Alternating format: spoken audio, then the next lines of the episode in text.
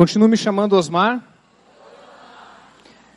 Teve um cara que falou assim, ó o pai d'égua aí, ó. Eu falei, esse, o pai d'égua, o pai d'égua é bom, né? O pai d'égua é coisa boa, então esse aí eu, eu recebo. Ah, queridos, eu só quero fazer uma aplicação breve, algo objetivo para a gente saber o que a gente vai fazer com essa folha, né? É, ano passado, os ministros aqui da igreja fizeram um exercício semelhante a esse e de uma maneira assim um pouco mais extensa, mas nós fizemos um tipo de linha da vida e essa linha da vida em que nós colocamos no papel, nós fomos desafiados também a olhar um pouco para o nosso passado, olhar para as circunstâncias e percebemos o quanto isso é importante o quanto isso ah, faz diferença se de fato nós queremos influenciar pessoas e fazer diferença na vida de pessoas. Então, só quero explicar rapidinho qual o motivo da gente iniciar o nosso ano fazendo esse tipo de exercício. E um ano em que nós vamos falar de influência na IBC, é o ano da influência, é o ano da rota influência, onde nós vamos alinhar os nossos planos, objetivos nas fases GA, GR, GL, tudo que a gente quer viver, a gente quer botar nessa, nesse caminho da, da influência de fazermos diferença. Mas para isso eu quero pedir que você abra a sua Bíblia no livro de 2 Coríntios. 2 Coríntios, capítulo 12.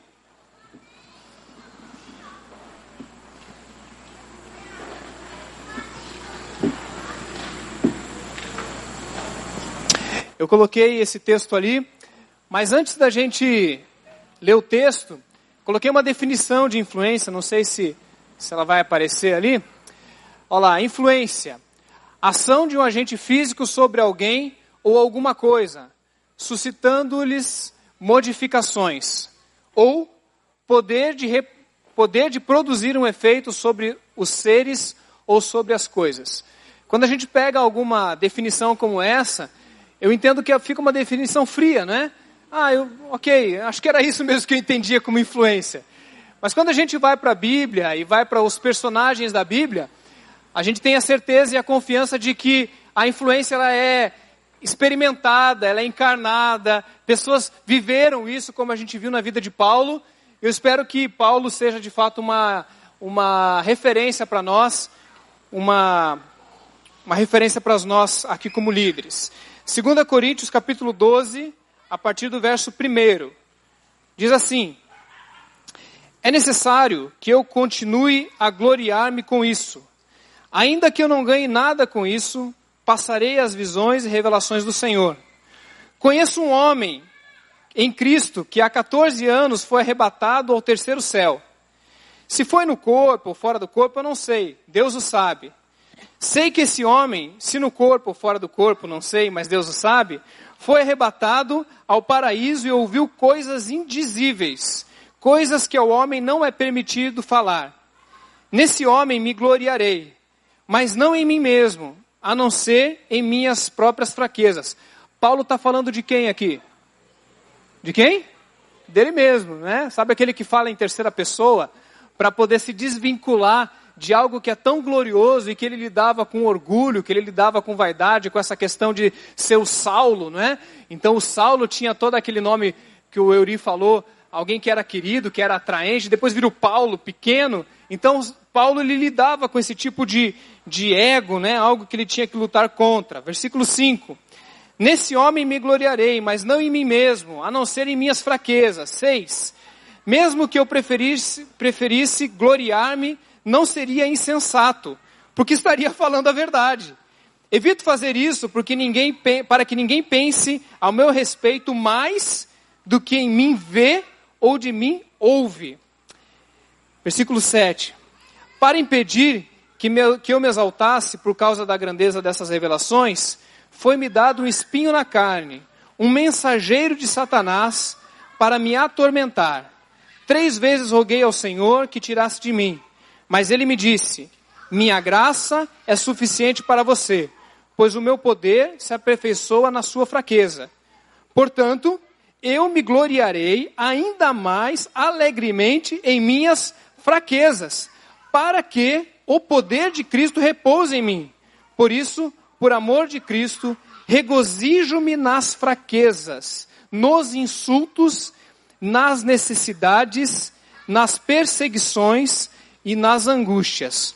Pois quando eu sou fraco é que eu sou forte. Deus, obrigado por essa noite. Deus, obrigado pela chuva. Mas obrigado também porque cada um pôde chegar aqui depois de uma semana de trabalho, de estudos, iniciando logo depois do carnaval, focando um pouco mais o ano que vamos viver na igreja, enquanto líderes, seja quais forem as áreas que estão aqui representadas, de ministério, de fases, de GR, de GL, seja qual for a, a instância que nos traz aqui, eu te peço, Pai, que tudo que temos passado, seja as músicas, o cordel, a dinâmica e agora a ministração da tua palavra, possa nos alinhar, possa nos dar unção, nos dar sabedoria, nos dar poder porque o Evangelho é o poder para a salvação de todo aquele que crê. Então queremos, ó Deus, que o Senhor nos dê poder para influenciar, poder para fazer diferença na vida de pessoas. Que nessa noite algo comece a acontecer nas nossas vidas. E que isso chegue aonde o Senhor quiser que chegue. Que o Senhor tome controle, que a gente perca o controle daquilo que o Senhor vai fazer em nós, através de nós e tantas vezes, até mesmo apesar de nós. Em nome de Jesus. Amém. Amém. Você percebeu que a história de Paulo ela foi contada até um certo momento. Nós não contamos a história inteira de Paulo, até porque ah, dos personagens bíblicos Paulo é um dos mais ricos para você poder fazer pesquisa. Mas nós contamos a história de Paulo, o Euriano, foi até a conversão, até o momento em que Paulo ele cai do cavalo. Na verdade ele cai, não do cavalo porque não tem cavalo na história, mas ele cai vendo uma grande luz e Jesus então dizendo ah, Saulo, Saulo, por que me persegue? A gente para aqui a história. Lá na nossa conferência vai continuar. Mas a história de Paulo, ela vai sendo contada e eu coloquei como Paulo antes de Cristo. Essa história que foi contada foi a história de Paulo antes de Cristo, AC. Por que isso? Porque eu gostaria de destacar que apesar do encontro com Cristo só acontecer naquela estrada para Damasco, naquele momento já à frente da sua vida, a história de Deus com Paulo já havia começado muito antes. Deus já se relacionava com Paulo muito antes dele conhecer Jesus. O que Deus vinha construindo na vida de Paulo era tão relevante, tão importante antes da conversão que seria reaproveitado no futuro. Se você for ver um pouquinho da história, eu lembro que eu preguei aqui na tenda sobre o Jacó, que teve um menino que era para ter sido chamado de Benoni, mas foi chamado de Benjamim, que era o filho da minha destra. E Paulo era filho dessa tribo. Então, olha só o plano de Deus desde a da família de Paulo se estabelecendo. Mas Paulo, com certeza, foi uma das mentes mais brilhantes que já pisou sobre a face da terra. Paulo ele tinha uma capacidade de sintetizar uma capacidade de construir pensamento. Quando você lê Romanos, por exemplo, uma das suas cartas, o brilhantismo do grego, o brilhantismo da lei judaica. Ah, ele nasceu em Tarso, mas na verdade Tarso é na Turquia, e depois ele escolheu, ele era apaixonado tanto pela filosofia grega, mas também pela Torá, e ele escolhe então estudar a Torá e se torna um rabi, e se torna um fariseu de fariseu, estuda com Gamaliel, ele se torna um exemplar. Mas na verdade, Deus havia dado já para Paulo uma capacidade de ser e de entender. Sabe o cabo inteligente mesmo? Paulo ele era inteligente, ele tinha uma capacidade, ele tinha uma ciência dada por Deus. Isso significa que antes dele encontrar com Jesus, Deus já tinha lá no ventre da mãe de Paulo, desde Benjamim, lá no ventre, Paulo nasce com uma capacidade, uma capacidade de poder estudar, de poder entender as coisas, uma mente privilegiada. Mas não apenas isso, já contei um pouquinho da história dele vindo de Tarso, depois vem para Jerusalém, vem para estudar, estuda aos pés de um, de um grande ah, rabino, alguém que tem capacidade para ensinar, ele tem contato com pelo menos quatro culturas. Ah, a história de Paulo ela é fantástica. Mas o que é interessante também da história de Paulo é que essas memórias que vocês foram colocando nas folhas de vocês, com certeza, muitas delas, e talvez você escolheu as partes boas, né? Eu não sei se às vezes aquelas mais difíceis a gente guarda para contar em casa, ou guarda para contar no GR, ou guarda só para falar com Deus, né? Mas nossas histórias, elas têm partes muito boas, mas têm partes muito difíceis. E Paulo era alguém que tinha no seu currículo coisas fantásticas, histórias fantásticas, momentos. Ele foi um cara de sucesso, ele virou um fariseu conhecido. Ele era alguém conhecido, reconhecido.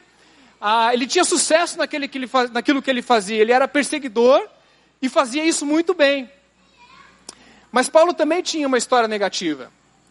E antes então dele encontrar com Jesus, Deus ele ia construindo já a história de Paulo. E nessa história de Paulo, Deus não apenas construiu ou permitiu que fossem construídas apenas coisas positivas. Existia na história de Paulo coisas muito difíceis, especialmente depois que ele se encontra com Cristo e ele tem que voltar e olhar atrás e se lembrar de algumas coisas do seu passado. E é aqui que entra esse texto. Quando ele está escrevendo para a igreja de Corinto, a segunda carta, o texto que nós lemos agora, ele começa a falar de uma experiência de alguém que foi ao terceiro céu. E ele nem ele sabe explicar o que, que é isso, né? Se foi no corpo ou fora do corpo, fato que ele foi. E quando ele chega lá, ele vai lá e faz um pedido a Deus e fala assim: Deus, tira de mim esse espinho na carne. Você sabe qual que era o espinho na carne de Paulo? Alguém aí quer chutar qual que é o espinho na carne de Paulo? Alguém um dia disse que era cegueira. E de fato, Paulo ele foi perdendo a visão no decorrer da sua vida. Né? Então pode ser que tenha sido a cegueira. Alguém falou que era sogra. Eu falei que isso é maldade. Eu falei, isso não. Por quê? É, diz que o fariseu tinha que ser casado, mas é muita inferência, né? Forçar para judiar da sogra, né? A, a gente viu um, o vídeo contando do momento do apedrejamento de Estevão. E quem viu o filme Paulo ano passado aqui com a liderança da igreja, lembra que ah, ele pega o, o, filme, ele faz o comentário exatamente em cima da maior probabilidade do que realmente é o espinho na carne. Por quê? Porque se era algo simplesmente físico, não seria levado de uma maneira espiritual como o texto fala. O texto fala que esse espinho na carne é como se fosse um mensageiro de. E o que, que esse mensageiro faz? Vai lá esbofeteá-lo. E o, e o filme fala isso, e os comentaristas dizem que ele tinha que dormir com essa história na sua mente. Quando a gente vê lá o texto de Atos capítulo 7, o apedrejamento de Estevão, conta que no finalzinho, depois de, de Estevão fazer toda aquela pregação, ele vê os céus abertos, e ele vê então, ele vai morrer, está vindo pedra, ele vê os céus abertos, então quem está ao lado é um jovem. E esse jovem que está lá consentindo no apedrejamento de Estevão é o? Não é o Paulo, é o Saulo. E essa cena, muito clara, alguns até dizem que assim como Estevão viu os céus abertos, foi a mesma maneira como Paulo se converteu, também vendo uma luz brilhando, né? uma coisa dramática, como se Deus fosse resgatando algumas histórias dramáticas da história de Paulo e trazendo um, um, um significado novo, ressignificando.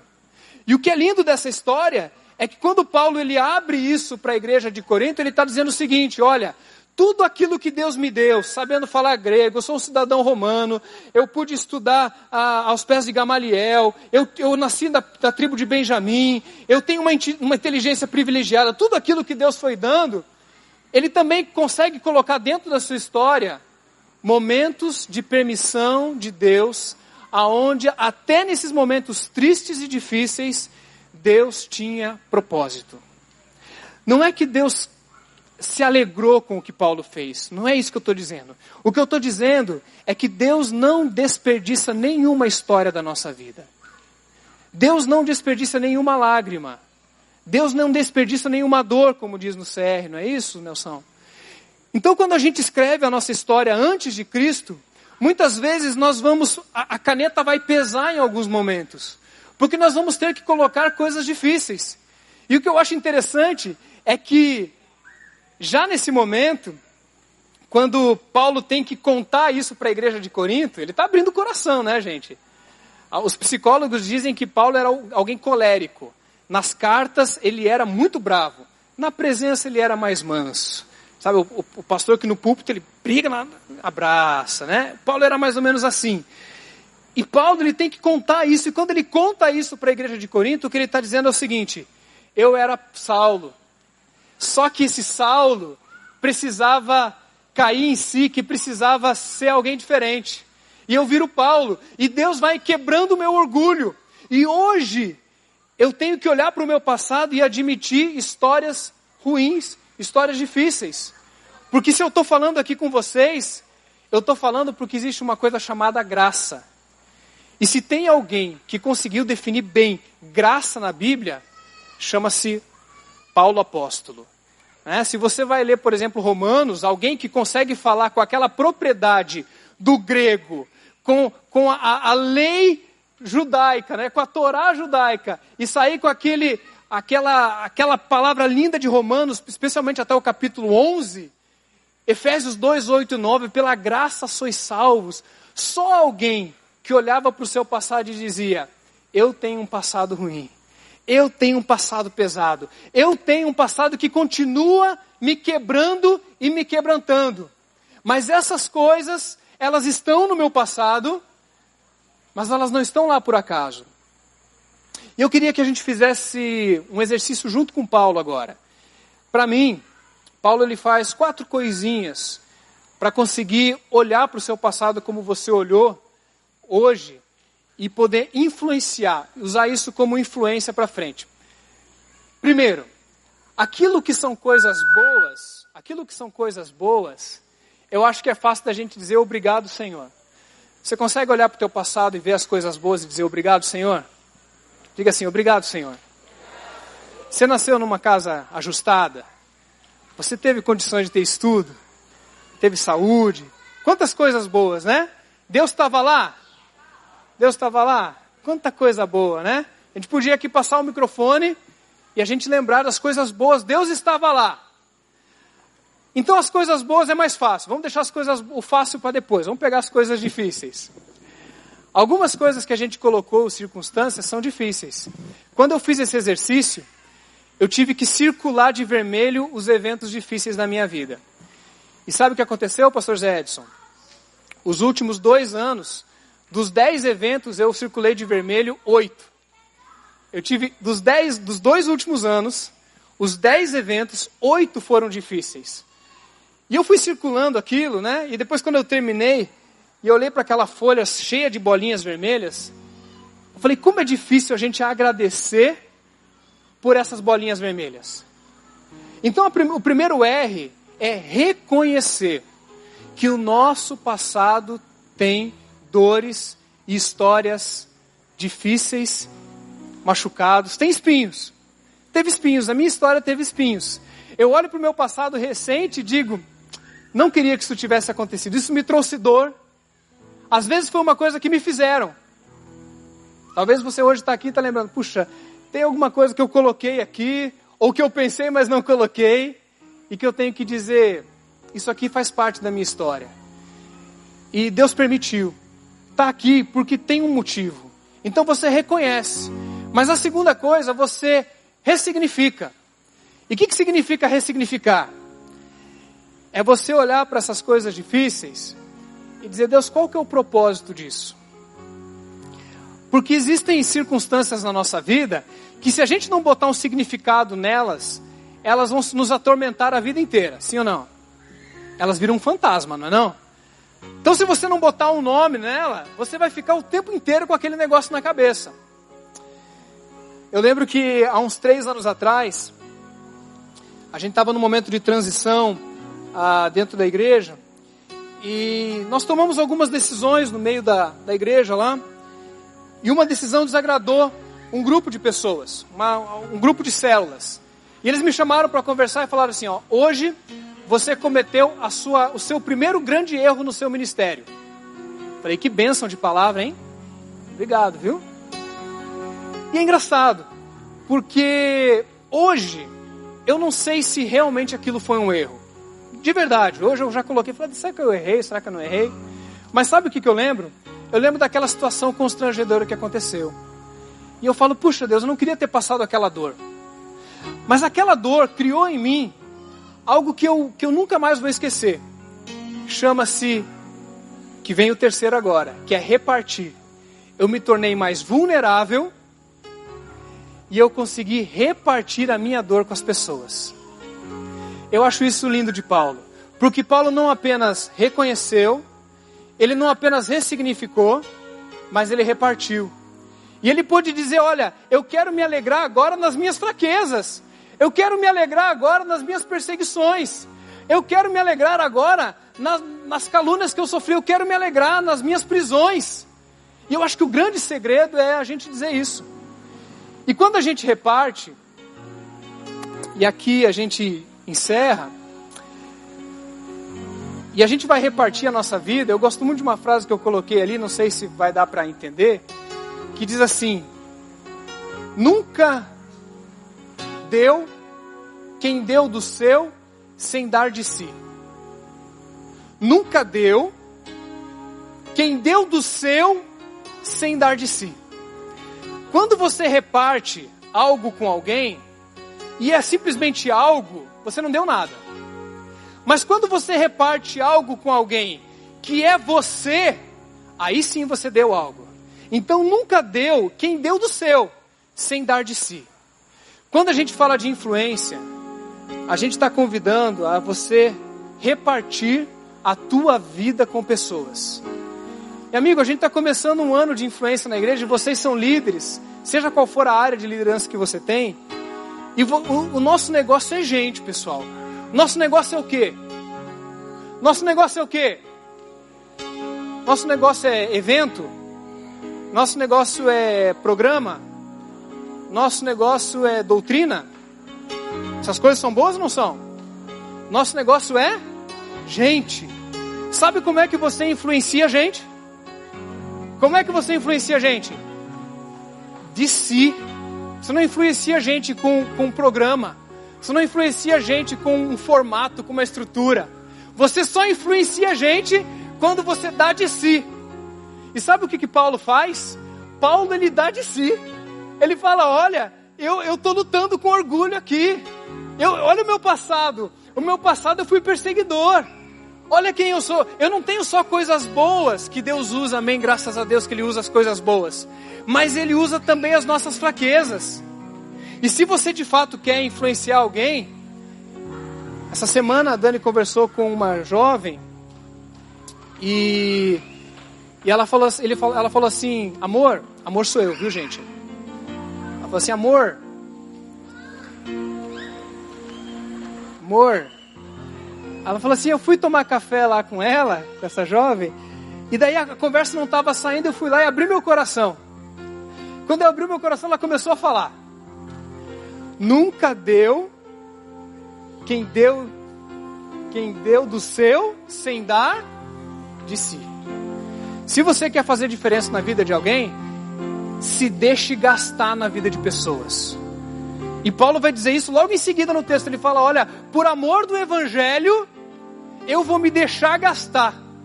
Rapaz, então que bom que teve um, um lanche bom, viu? Porque o desafio vai ser você se gastar na vida de pessoas. Gente, que coisa tremenda, que desafio tremendo. Mas eu fico imaginando Paulo dizendo em Atos 20, 24, não é? Nada tem a minha vida por preciosa se não cumprir a vocação de pregar o Evangelho.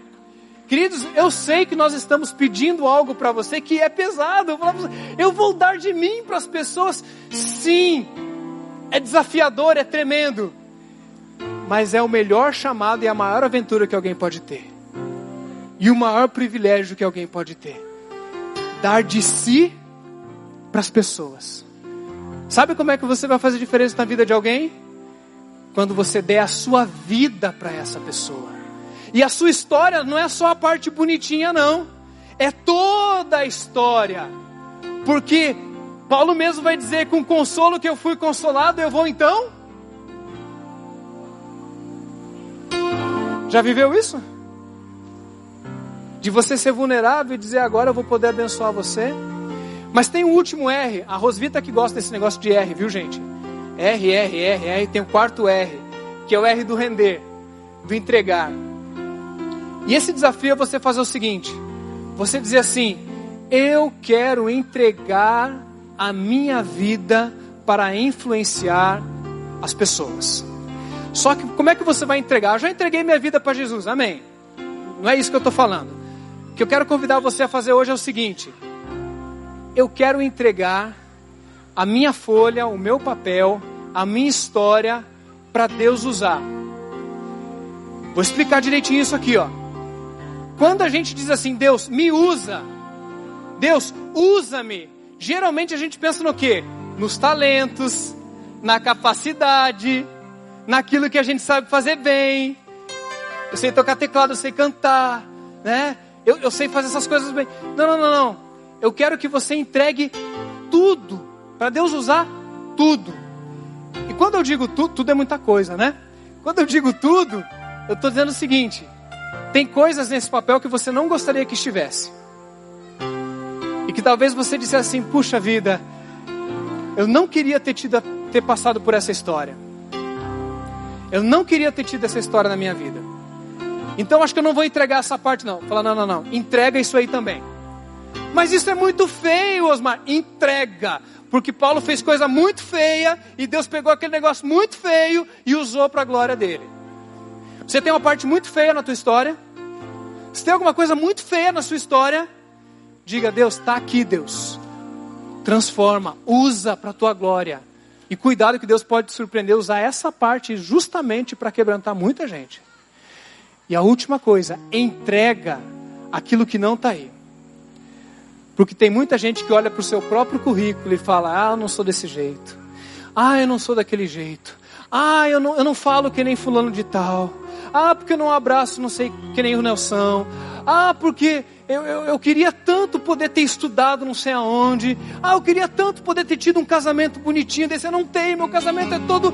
Né, eu estou em processo de restauração. Eu queria que você entregasse aquilo que você não tem. E aqui, eu, antes de orar, eu quero dizer isso para você. Tem horas, falar isso, né? É, para mim é um desafio da gente ser vulnerável. Tem horas que Deus vem com os desafios, né, pastor? Vem com desafios tão grandes que a gente vai ficando pequenininho, pequenininho, que a gente diz assim, Deus, e agora, Deus, como é que vai ser? E daí eu lembro de uma oração que uma missionária me ensinou. Ela, fecha, ela fechava o olho e dizia assim, Deus, fechava o olho e dizia assim, Deus, isso aqui foi ideia sua. Foi o Senhor que me chamou. O que eu tenho é isso. O que eu não tenho é isso. Então vai ter que dar conta. Vai ter que servir. Porque a ideia foi sua. Então quando a gente entrega a nossa vida, a gente está dizendo aquilo que é ruim. Entrega, deixa Deus, deixa Deus mudar, deixa Deus usar. E entrega aquilo que não tem. Para com esse negócio de ficar frustrado porque você não é igual fulano de tal porque você eh, tá, foi colocado num rótulo que você tem que ser daquele jeito. Para com isso. Cada um tem a sua peculiaridade. Deus usava Paulo com o seu grego koiné maravilhoso, mas usava Pedro, que nas, quando ele escreve lá nas suas cartas, quando ele escreve as cartas, já estava até melhorzinho o grego do Pedro, né? Mas ele tinha um grego muito simples e Deus usava do mesmo jeito. Eu vou perguntar se você quer influenciar pessoas. Mas antes disso eu quero dizer, você quer entregar a sua vida para influenciar pessoas? Você quer fazer isso? Levanta bem alto. Bem. Deus, eu quero te agradecer, Pai. Porque o Senhor encontrou com Paulo. Jesus encontrou com Paulo lá na estrada de Damasco. Mas antes mesmo daquele evento, o Senhor já estava cuidando, permitindo, promovendo, fazendo coisas na história do Paulo. E talvez depois de Jesus, Paulo foi a pessoa que mais influenciou o mundo ocidental. E nós somos tremendamente influenciados pela história daquele cara. Porque o Senhor chama capacitados, chama quem não é capacitado. O Senhor chama todos que se colocam dizendo: Eis-me aqui. O Senhor chama todos aqueles que ouvem a tua voz. E nós queremos entregar as nossas vidas agora, reconhecer ressignificar, repartir, mas render e entregar e dizer: Deus, está aqui, Deus. Tudo que eu tenho, de bom e de mal. Aquilo que eu não queria que tivesse, Deus, mas está na minha história. Ressignifica, transforma, modifica, usa. Mas Deus, aquilo também que não está, nós sabemos que o Senhor trabalha nesses silêncios, nesses vazios, é onde o Senhor mais se mostra poderoso. Por isso eu oro por cada um que está aqui, Deus, que talvez está ouvindo agora a minha voz e está lembrando de uma crítica, que está lembrando talvez de uma comparação que foi feita, dizendo: ah, você não é igual o nosso último líder, ou você não é igual a fulano de tal, ou você não serve para esse cargo, ou você não serve para ser líder, ou você não serve para esse momento. Deus, nós queremos ouvir a tua voz, porque se o Senhor está nos chamando esse ano para influenciar, Deus, se o Senhor está aqui hoje dizendo, eu estou levantando liderança nessa igreja para levar a influência da IBC em todos os campos. Se o Senhor realmente está aqui hoje, Deus, então vai ter que bastar. A nossa vida vai ter que bastar. E a gente entrega tudo que a gente é, tudo que a gente tem, tudo que a gente não tem. E diz: Deus, põe a tua mão, glorifica teu nome, multiplica, Deus, e faz coisas que a gente nem pode imaginar, para a tua glória em nome de Jesus. Amém. Queridos, a gente vai fazer uma última dinâmica. Cadê o pessoal? E Saulo virou Paulo, não é não? Foi o nome dele, né? Para o judeu esse negócio era muito importante. Você vai receber uma letra agora. Essa letra é da palavra influência. E a dinâmica que vai acontecer agora, você vai assinar representando que você está entregando a sua vida. Você está entregando aquilo que você tem de bom, os teus dons e talentos, aquilo que é complicado, as tuas mazelas, as tuas dores, os teus espinhos na carne, aquela, aquilo que já virou cicatriz, aquilo que ainda dói, aquela memória, e aquilo que você não é também. Puxa, eu não sou isso. Então eu estou escrevendo meu nome. Você está entregando então a sua vida por completo através da tua assinatura. Você vai assinar ou vai colocar o teu nome aí da maneira em que você achar que fica melhor. Tá bom? O pessoal já está orientado aí que essa letra ela vai caber em três em três mesas, ok? Então você vai escrever aí na sua mesa, vai para uma outra mesa, vai escrever e vai acabar em outra mesa, ok? Tem que ter várias assinaturas aí na mesma letra, ok? Podemos cantar enquanto isso, Almeida? Enquanto o pessoal está escrevendo? Sonda-me, Senhor, e me conheces. Quebranta o meu coração. Transforma-me conforme a tua palavra. E enche-me até que em mim se ache só ti, então usa-me,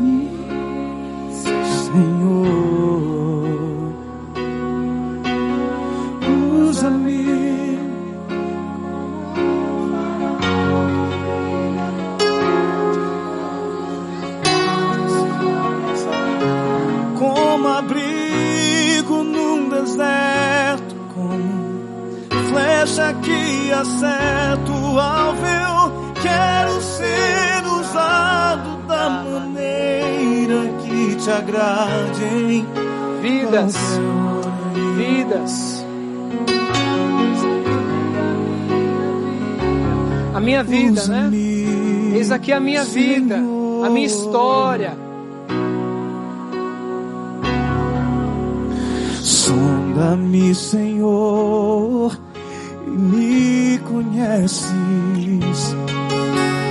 Quebranta o meu coração. Transforma-me conforme a tua palavra e enche-me até que em mim se ache só ti. Então, usa-me, Senhor, usa-me como um farol que brilha à noite, como ponte sobre as águas, como abrigo num deserto, como flecha que acende deserto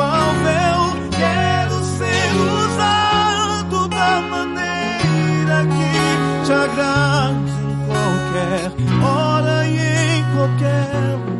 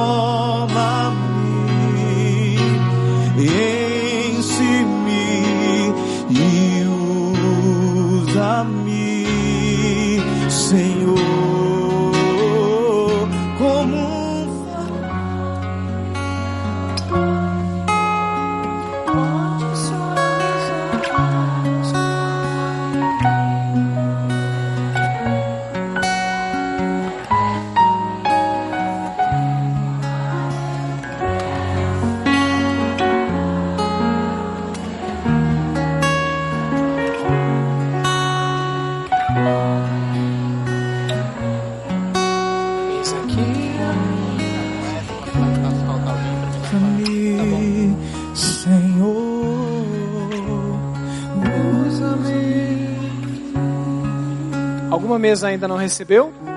Tem uma mesa lá que está chegando com a Gleice. Alguém não, não assinou?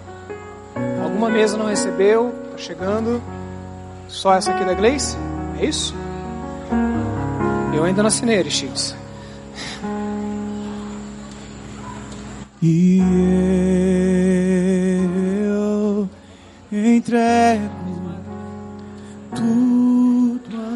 pessoal da equipe assinou também? Ministros, todo mundo assinou?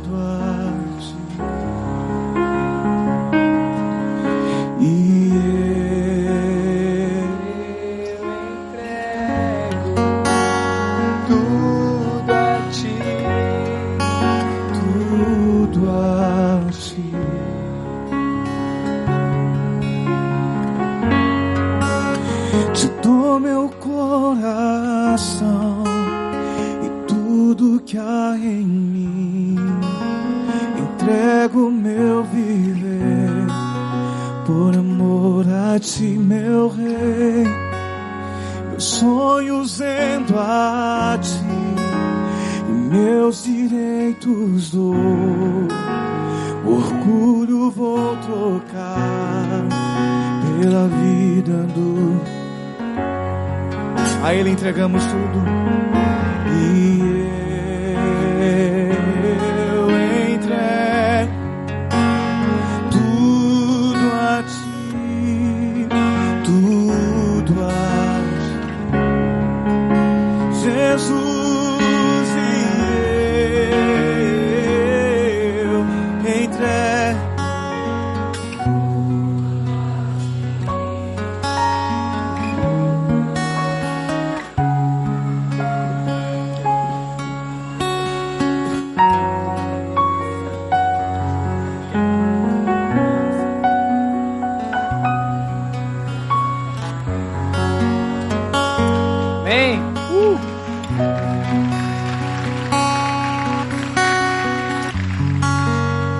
Tem mais dois momentinhos enquanto eles terminam aqui.